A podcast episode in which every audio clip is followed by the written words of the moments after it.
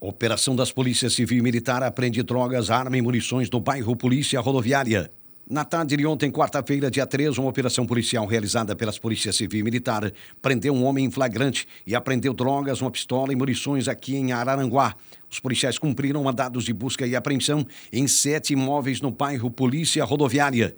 Investigações realizadas pela DIC de Araranguá e pela Polícia Militar identificaram a atuação de um grupo suspeito da prática de tráfico de drogas na região da antiga zona de Meretrício, área sul aqui de Araranguá. Alguns imóveis eram usados como pontos de venda de drogas, esconderijos de drogas e armas de fogo. Por volta de 12 horas, equipes das Polícias Civil de Araranguá e Criciúma e da Polícia Militar cumpriram buscas em sete imóveis, incluindo um estabelecimento comercial, sendo que um homem de 35 anos foi preso em flagrante por posse de arma de fogo e munição. Foi apreendida na ocasião uma pistola calibre 9mm e 16 munições. Em outras duas casas foram apreendidas porções de droga e dinheiro, mais de dois mil reais em espécie.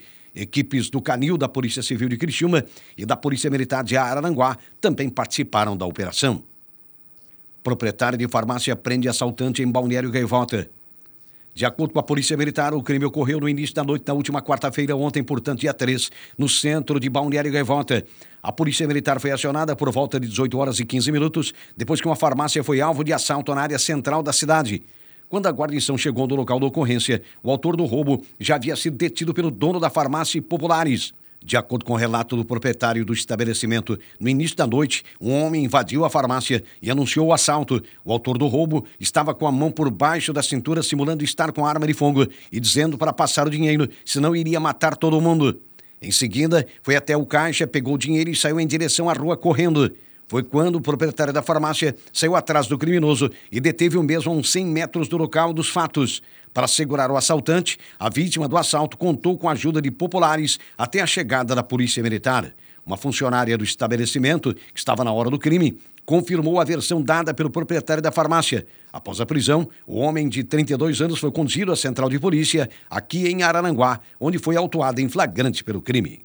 Polícia Civil prende homem que esfaqueou gerente de posto de combustíveis em Criciúma. A Polícia Civil informa que foi dado cumprimento ao mandado de prisão preventiva de Douglas Rochadel Francisco, de 32 anos, autor do crime brutal de tentativa de homicídio praticado na última segunda-feira, dia 1 às 18 horas, em um posto de combustíveis na área central de Criciúma.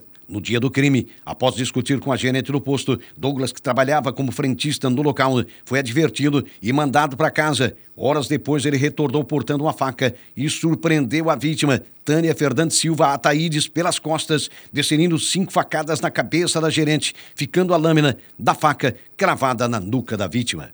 Desde o ocorrido, a Divisão de Homicídios e Proteção à Pessoa da TIC de Criciúma estava tentando localizar o suspeito. Douglas se apresentou na tarde de ontem, quarta-feira, na delegacia, acompanhado do advogado, optando por permanecer em silêncio ao ser interrogado pela autoridade policial.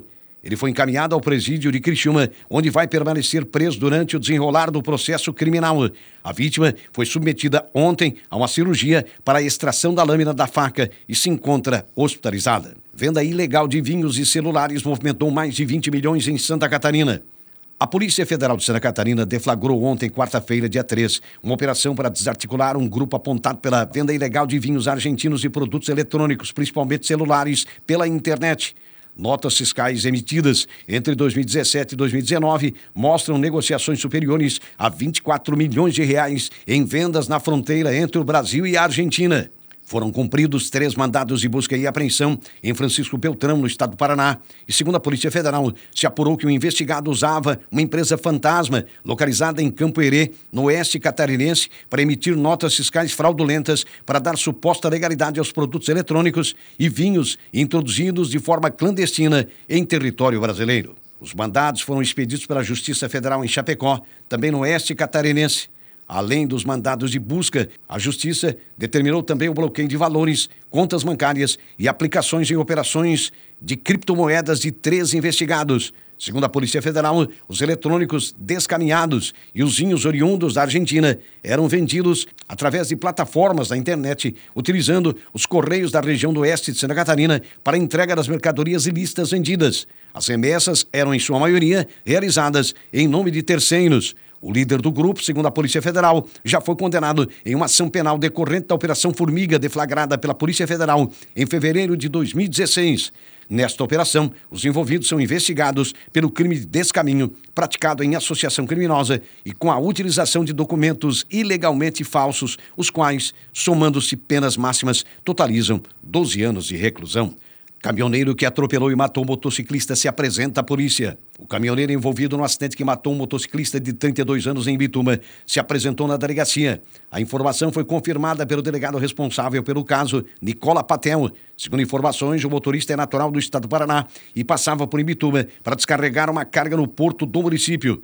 Após prestar depoimento, ele foi liberado. O delegado informou que, por enquanto, não entrará em detalhes sobre o depoimento dado pelo caminhoneiro, já que diligências ainda estão sendo feitas pela polícia. O acidente ocorreu na madrugada da última segunda para terça-feira, no bairro Nova Brasília, em Imbituba. A vítima, identificada como sendo Fernando Amorim, morreu no local da batida. De acordo com o Corpo de Bombeiros, a moto em que ele estava foi arrastada por pelo menos 500 metros e pegou fogo. A guarnição conseguiu conter as chamas. As causas do acidente não foram informadas e o caminhoneiro teria fugido após a batida sem prestar socorro, segundo testemunhas. O caminhão foi encontrado na sequência estacionado em um posto de combustíveis às margens da BR-101.